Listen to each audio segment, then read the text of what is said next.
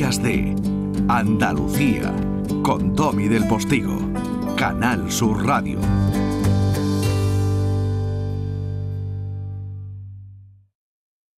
Y hoy el programa lo queríamos abrir eh, haciendo algunas reflexiones que tienen mucho que ver con todos y no solo con todas. Cada vez que canto esta canción siento que siento astillas por dentro de mi cuerpo. Siento como si me conectara a otras épocas, a otros momentos, a otros lugares y a otras mujeres. Siento que todas compartimos el dolor de ser maltratadas o de ser malqueridas. Y siento que en estas épocas y en estos tiempos lo que realmente debemos trabajar mucho es por pues poder conciliar nuestras energías ¿no? con nuestros hombres. Han habido hombres en la historia muy malos, pero también hay hombres buenos. Y en todos nosotros eh, siento que habita una energía masculina y una energía femenina.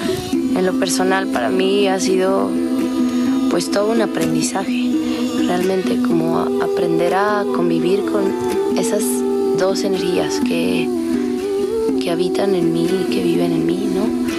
Lograr equilibrarlas para poder yo estar en armonía conmigo misma y, y con todo lo que me rodea.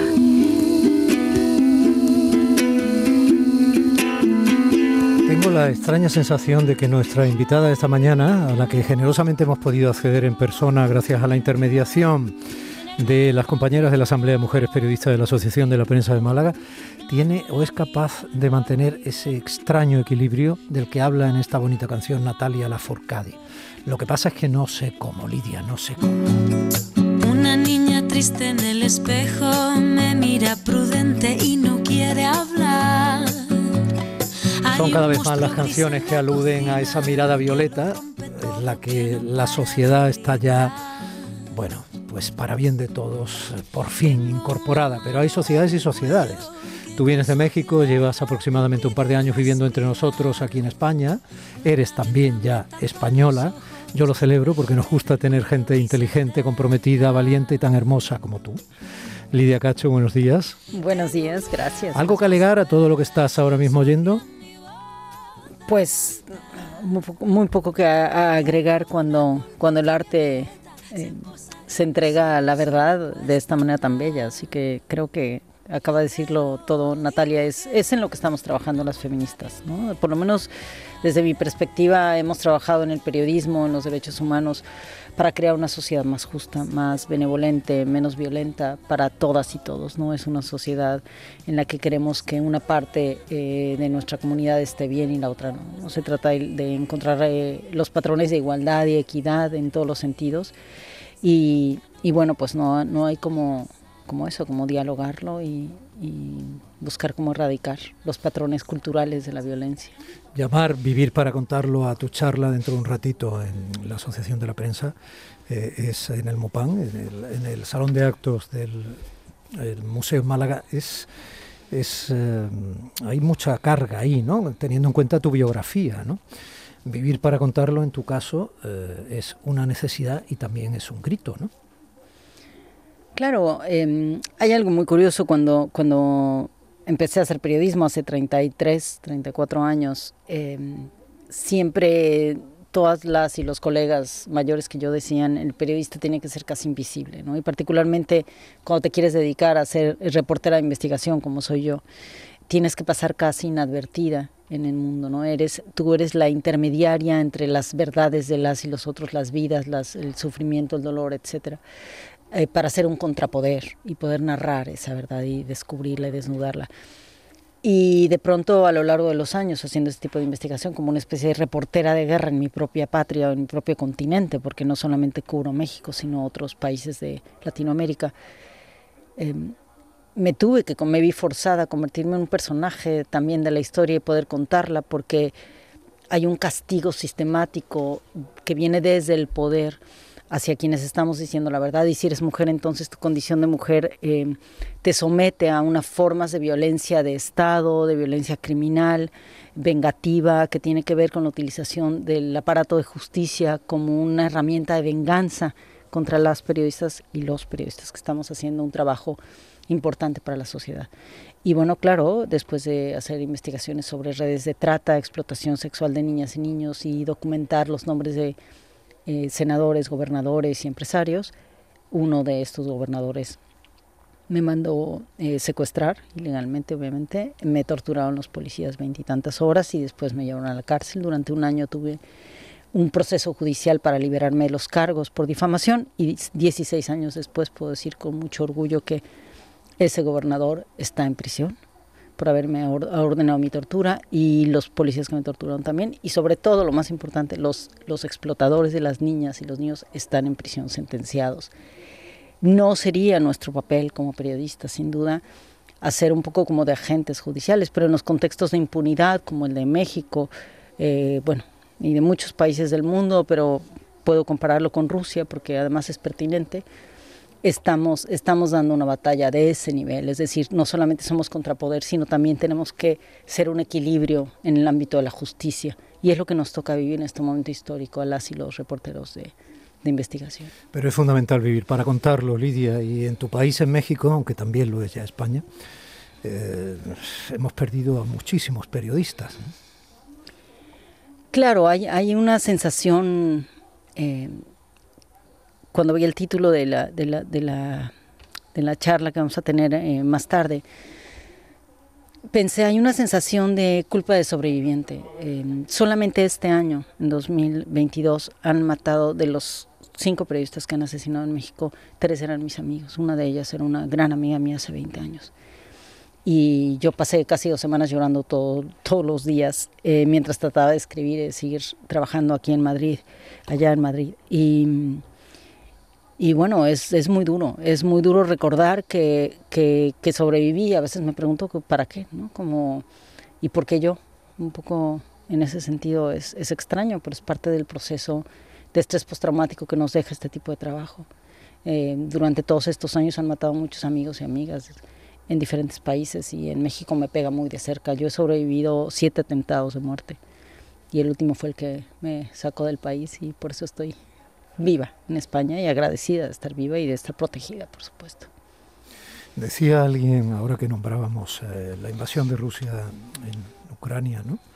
cuando le preguntaba a un reportero eh, que en medio del batiburrillo mediático de la información, que eso también sería para debatir, eh, no recuerdo ahora mismo exactamente en qué informativo, qué cadena era, pero eh, esa persona estaba allí y le sentaba el, chaleco de emergencia y un rifle que tenía en la mano, eh, peor que, no sé, a un conejo una silla de montar. Quiero decir, se veía que no estaba en absoluto. Y entonces, supongo que el reportero perspicaz lo vio, no sé qué país era, y le preguntó, medio en inglés, medio tal, le dijo, pero usted qué hace aquí, ¿no? No se le ve, usted sabe, dice, no no estoy, ¿quién lo va a hacer? Así es, así es. Eh, efectivamente, yo creo que, que, eso es algo que siempre nos preguntamos las y los reporteros, ¿no? Toda la vida y, y conforme pasan los años, después de más de 30 años de carrera, hay momentos en los que pienso a lo mejor debería dedicarme a hacer coberturas más, más eh, tranquilas, eh, pero, pero me resulta imposible porque verdaderamente no es que yo sea indispensable, no lo soy, eh, sin duda pero cuando, cuando desarrollamos un expertise o un, nivel de experiencia eh, importante en, el periodismo de investigación en cualquier país y somos capaces de, aplicar la perspectiva de género, la perspectiva de niñez, la perspectiva de derechos humanos en nuestro trabajo periodístico para, para cubrirlo adecuadamente y acompañar a la sociedad en el descubrimiento de sus realidades y sobre todo de qué herramientas tienen para abarcar esas realidades y enfrentarlas, porque es nuestro trabajo como periodistas descubrimos que tenemos una doble responsabilidad.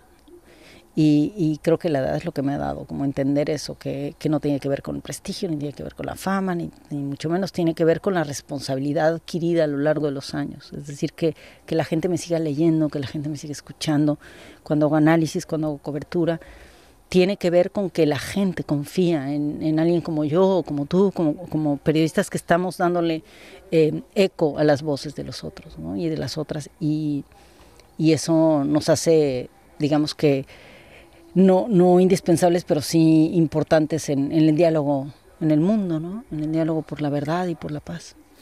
Esta semana hemos tenido dos víctimas de violencia eh, machista en España, dos mujeres, en, en, la provincia de Toledo, otra en Madrid. Hemos tenido eh, noticias en todo el mundo. Estuve leyendo el miércoles una noticia en Argentina. Fueron unos vecinos y unas vecinas, estaban violando a una chica entre cuatro o cinco tipos en un coche. Vieron que se movía el coche, pensaban que era una juerga más o menos de casi de chiste de película. No era así. La habían drogado, estaban. Para colmo, los perfiles de esos chicos sorprendió. Uno era estudiante de arquitectura, había un par de ellos que eran activistas de movimientos de izquierda, gente como muy concienciada. Quiero decir, esta cosa transversal de llegar a un punto en que lo lógico es eh, utilizar, abusar, como se dijo toda la vida en España, ¿no? El abuso, ¿no? Abusar, eh, en fin, no sé, esta cosa grosera, burda, terrible, ejercer la violencia, mm, despersonalizar, cosificar, todo lo que queramos, el cuerpo de la mujer para un desahogo en un momento determinado. Eso nos está pasando ahora con personas de ese perfil que se supone que vienen ya perfectamente educadas, o si no perfectamente, sí educadas, para que entiendan la necesidad del respeto hacia la otredad, sea esa otredad o no, en este caso de su mismo sexo, si es que tiene esa preferencia por ese sexo, porque todo esto se complicaría en el sentido de, los impulsos y los deseos. Entonces, eh, tienes una sensación de, de desaliento, de decir que, bueno, pensemos, un año más lo digo todos los años, que no tiene eficacia y qué tenemos que hacer para que tenga eficacia.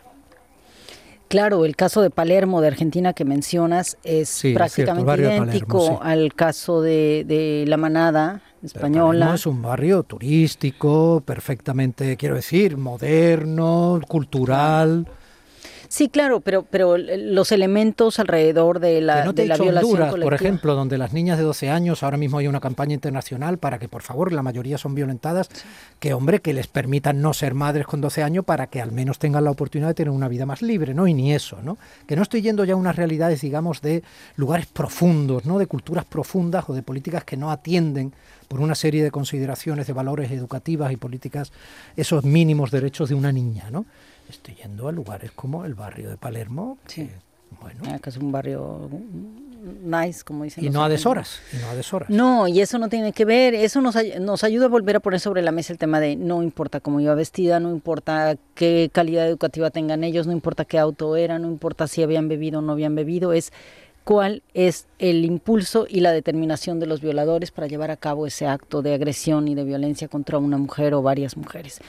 Y entonces ese caso de Palermo se parece mucho al de la manada de España, que fue muy bien analizado y es prácticamente idéntico a uno en México, que es como la manada mexicana más famosa, que se llama Los Porquis, que justamente eran unos chicos de familia súper rica, em, en un contexto de educación, igual, una raza, clase, todo no calificaba supuestamente para que fuesen violadores, y por supuesto que lo son. Eh, entonces, lo, lo, que creo es que hay un componente del que no se está hablando lo suficiente en el mundo entero y que tenemos que ponerlo sobre la mesa, a pesar de que es muy complejo discutirlo, pero hay que discutirlo, y es el efecto que la pornografía gratuita ha tenido en las nuevas generaciones de hombres es brutal. No es lo mismo que tengas en este momento unos soldados rusos que están invadiendo Ucrania, que están violando a las mujeres y las niñas como una forma de dominio y colonización del cuerpo de las mujeres y de un país y un dominio político, digamos, de la, de la situación a través del cuerpo de las mujeres como el último de los castigos. Estamos hablando de, de chicos educados, de hombres educados, que han elegido, porque es una elección, la violación lleva un proceso psicológico de determinación, de decisión, de cuidado, etcétera, y de grupo para llevar a cabo un acto de, criminal como este. Y, son chicos que tienen, vienen de una cultura de la pornografía brutal. Y la pornografía educa a los hombres y a las mujeres, no solamente a las mujeres, perdón, no solamente a los hombres, para que crean que la sexualidad, el encuentro sexual tiene que ver con la violencia, el sometimiento y la animalización de las mujeres en particular, de los hombres también en el mundo de la pornografía gay, pero de las mujeres en el mundo de la pornografía hetero. Eh, recientemente estaba entrevistando unas chicas españolas de 13 años para un libro que estoy escribiendo y todas sacaron el tema de la pornografía, yo no lo saqué. Y una de ellas me decía que su novio de 13 años, en un colegio en Madrid, le decía que si ella le practicaba sexo oral, él le daba un beso. le daba, a, cambio de un beso, eh, a cambio de sexo oral le daba un beso en la boca sería su primera vez, obviamente ella no aceptó, y me contaba que los chicos se intercambian a través de WhatsApp, todo el tiempo están pasándose pornografía muy dura, pornografía infantil evidentemente, porque es gente de su edad que lo está haciendo. Entonces aquí están atravesando una serie de elementos importantísimos que tienen que ver con la formación de la sexualidad y eh, la deformación de la visión del erotismo en los hombres y las mujeres. Muchísimas chicas de estas nuevas generaciones van a entrar en una ola de, joven, de mujeres jóvenes muy inseguras de sí mismas con sus cuerpos, con su sexualidad y con su erotismo, eh, para poder entregarse al, al, amor y a la sexualidad y al erotismo están pasando por unas reglas terribles de violencia eh, cultural que tienen que ver con la pornografía. Y me parece que este caso de Palermo eh, lo, ejemplifica perfectamente. Son chicos que veían mucha pornografía. Yo soy padre, entre otros, eh, hijos de un preadolescente. Sabes que ahora mismo te están oyendo padres y madres que tienen hijos o hijas. Solo enfrentarse a que esté sucediendo eso y que eso pueda generar una actuación como la que hemos hablado antes, les aterrará. ¿Qué pueden hacer? ¿Qué podemos hacer? Mira, em, lo más importante, eh, yo he trabajado mucho en psicopedagogía con este tema del abuso sexual infantil porque es una de mis especialidades e incluso escribí un manual para que los padres entiendan y las madres entiendan y aborden el tema de la sexualidad y del abuso sexual. No hay nada como, em, como el silencio para eh, debilitar la integridad de nuestros hijos e hijas. Necesitamos hablar sobre estos temas. Sea, no hay ni una sola adolescente en el mundo que yo he entrevistado que no me hable directamente en las, a los 10 minutos de la conversación sobre el amor de la pornografía. Entonces necesitamos llevarlo a la mesa del comedor en casa. Necesitamos sentarnos con nuestros hijos e hijas y, y hablar abiertamente sobre la pornografía. Pasan por no WhatsApp los chicos en tu colegio, ¿qué piensas sobre eso? ¿Qué opinas? Hay que prepararse, no es fácil, evidentemente son temas bien complejos, pero, pero están ahí. La Policía Nacional en, España tiene un problema gravísimo, porque claro, de pronto no va a ir a, los, a las escuelas a detener a los chavales de 13, 14 años, porque están cometiendo un delito grave. La pornografía eh, infantil es un delito muy grave. Entonces las chicas a las que yo entrevisto me dicen, es que es un delito grave, los deberían de llevar a la cárcel. Pero claro que no los van a llevar a la cárcel. ¿Qué vamos a hacer con eso? Tienen que capacitarlos, tienen que hablar con ellos y hay muchos otros elementos que tienen que ver con las herramientas que utilizas en internet y demás para poder, para poder eliminar la, la pornografía de, de, las, de, de, la manera en que navegan nuestros hijos e hijas. Pero censurándoles no funciona, porque siempre va a haber un amiguito que lo lleva. Lo que hay que hacer es sentarse y hablar y hablar sobre cómo es violencia y hablar sobre cómo convierten animales a las personas, la pornografía. Eso es lo que hace. La, la, educación sobre la pornografía lo que hace es convertir al hombre y a su órgano sexual en un instrumento de violencia y de dominación de la otra o del otro. Y lo, que, y lo tenemos que hablar. Y lo tenemos que hablar con el lenguaje que reciben nuestros hijos e hijas. Si una niña de 13 años o un chico de 13 o 14 años o de 15 eh, ha visto pornografía en la, en la escuela, entre los amigos, amigas, puede hablar de ella. Y eso es lo que nos toca. En este momento cuesta mucho trabajo, pero yo lo que he comprobado con mis investigaciones en todo el mundo es que en la medida en la que una niña o un niño fue educado para entender el proceso de la violencia, eh, pide ayuda siempre. ¿no? En muchos casos, de, sobre todo trata de niñas en contextos de gente muy rica, como el de los demonios del Edén, hubo varias niñas que entrevisté del mismo colegio de las niñas que se habían llevado y a las que explotaron y con las que hicieron pornografía infantil, que se escaparon y, y, me, y una de ellas tenía 11 años. Y cuando le pregunté, ¿y tú cómo supiste? Me dijo, es que me llevaron, estábamos en la piscina, en el hotel de lujo de este señor, y vi que llamó a una de las niñas y la tocó inadecuadamente. Y yo dije, mi mamá me dijo que si un hombre me toca así, tengo que salir corriendo y pedir ayuda. Y yo me metí corriendo, llamé a mi madre, me salí a la calle para que viniera por mí. Es muy importante, y lo mismo con los niños. A los niños varones, esta sociedad todas las sociedades mundiales, les debe la verdad sobre su sexualidad y el vínculo de, los sentimientos y el erotismo. Mientras no hablemos de estos temas y criemos a los niños con una masculinidad afectiva verdadera y hablemos con ellos honestamente sobre la sexualidad, el erotismo y el amor, no vamos a erradicar las violencias que están surgiendo y más eh, profundizándose con la pornografía. ¿Ves cómo tienes que vivir para contarlo, Lidia? Yo sabía que todo tiempo se me iba a hacer corto. con Lidia Cacho. Eh, Los demonios del Edén es uno de sus libros más celebrados. Eh, y tienes otros. ¿eh? Lo que pasa es que hacer todo tu currículum, yo tenía aquí notas, etcétera, pero, ah, y tus premios internacionales y todo eso, pero Lidia, somos periodistas por extrapolar un poco la situación actual. Siempre hay que tirar de actualidad. Ya hemos nombrado dos veces la situación de Rusia y Ucrania. ¿Es una especie de violación lo que está haciendo Putin con Ucrania, ya que Ucrania además es un país con nombre femenino? Por supuesto que sí, que tiene que ver con un ejercicio de poder brutal, o sea, es, como eh, la metáfora absoluta de, del machismo en su máxima expresión, ¿no? Es el patriarca machista, destructor, colonizador, em, que quiere conquistar por la fuerza todo, ¿no? Y, lo que está haciendo es eso, es invadir un país y, e intentar destruirlo y se pone a prueba a sí mismo. Tiene que ver con el ego y, y, con un problema de psicopatía que tiene Putin, además de muchas otras cosas del análisis político que se podría hacer. ¿Y qué va a pasar? Uf, no, pues todavía no tengo bola de cristal para saberlo, pero creo que el mundo, el mundo... No te preocupes que tenemos unos oyentes estupendos que saben que mi pregunta tiene un punto de retórica y otro punto de provocación para que todos juntos entremos en el estado de ánimo que estamos poco a poco compartiendo. Yo creo que hay que hacer muchas cosas. Por ejemplo, todas estas campañas, la gente que se está pronunciando en las redes em, eh, contra la guerra, hay una campaña muy importante que, está, que inició aquí en España que tiene que ver con, con mandar alimentos a la gente que, se está, que está saliendo.